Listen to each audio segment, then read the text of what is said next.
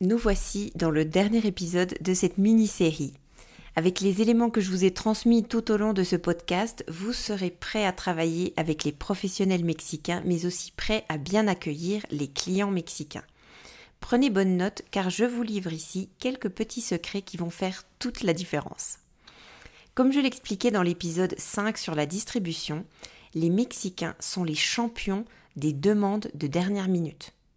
Mais non seulement ils demandent des choses de dernière minute, mais en plus ils veulent qu'on leur décroche la lune. Les Mexicains sont habitués à recevoir un certain nombre de services dans leur vie quotidienne. Même quelqu'un de classe moyenne a une personne qui vient faire le ménage à domicile au moins une fois par semaine. Il y a des valets de parking ou des voituriers pour aller manger des tacos au coin de la rue. Et désormais, on peut même se faire livrer les courses à domicile. Autant dire que le drive au Mexique, personne ne sait ce que c'est. Et les applications vont même plus loin. En plus de vous livrer à domicile, elles proposent de le faire en un temps record.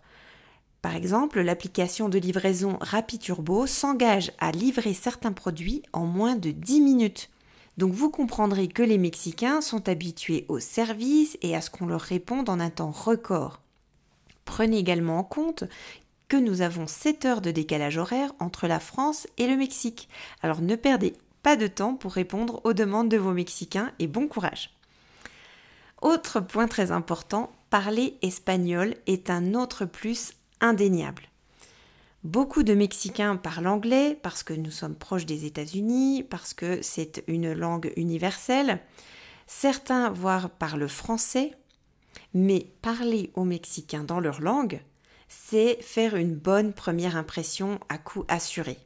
Et même si vous n'êtes pas capable de tenir une conversation en espagnol, je vous invite à apprendre juste quelques mots de bienvenue pour briser la glace, même si par la suite vous poursuivez vos échanges dans une autre langue, en anglais ou autre.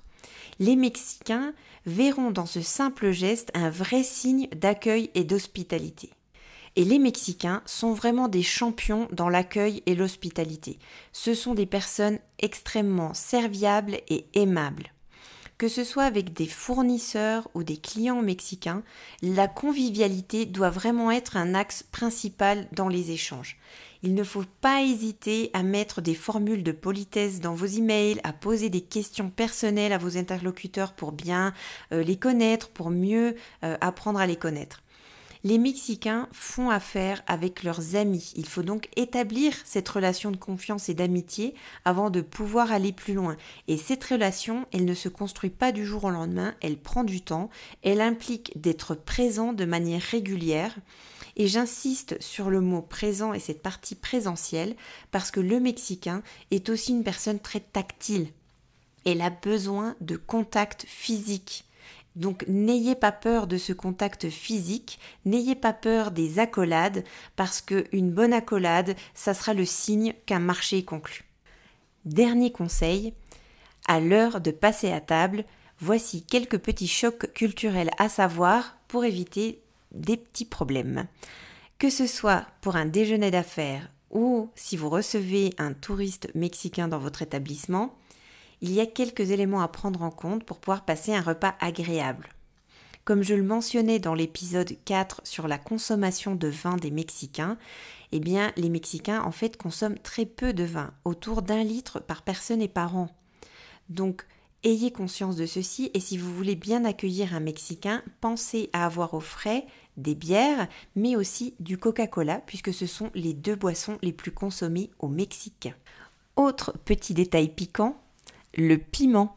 Et oui, la cuisine mexicaine est très épicée et les Mexicains sont parfois en manque de piment lorsqu'ils séjournent en France et en Europe. Donc si vous avez euh, des sauces piquantes à disposition, ben, n'hésitez pas à les partager à table.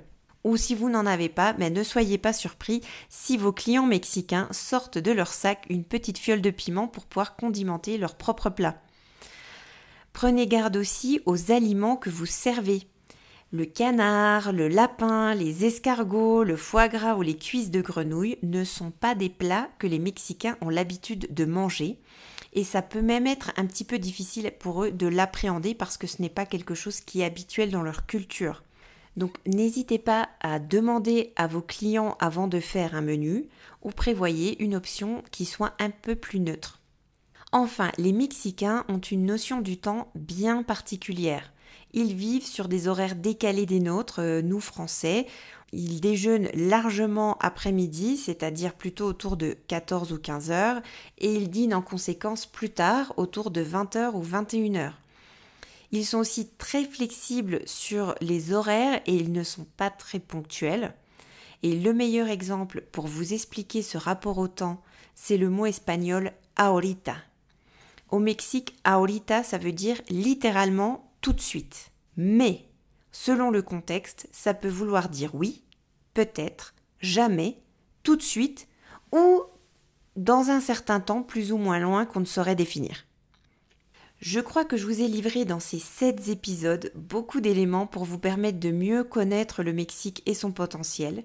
Je vous ai donné aussi quelques secrets pour mieux se promouvoir et accueillir les Mexicains en France afin de maximiser vos prochains investissements et votre temps sur ce marché. Je vous invite aussi à consulter le plan d'action d'Atout France sur le site atout du milieu france.fr. Je vous mettrai euh, le lien dans les notes de cet épisode. N'hésitez pas également à me contacter pour en savoir plus. Je vous laisserai mon profil de LinkedIn dans les notes pour qu'on puisse se retrouver et échanger sur les réseaux sociaux. Et enfin, si le contenu vous a plu, vous pouvez depuis votre iPhone sur Spotify mettre des étoiles pour qualifier ce podcast. Vous pouvez aussi le partager avec toutes les personnes intéressées par le potentiel du marché mexicain. Et je vous remercie du fond du cœur de nous avoir écoutés, de nous avoir suivis tout au long de ces sept épisodes. J'espère euh, que cette information vous a été très utile et j'espère que je vous verrai bientôt.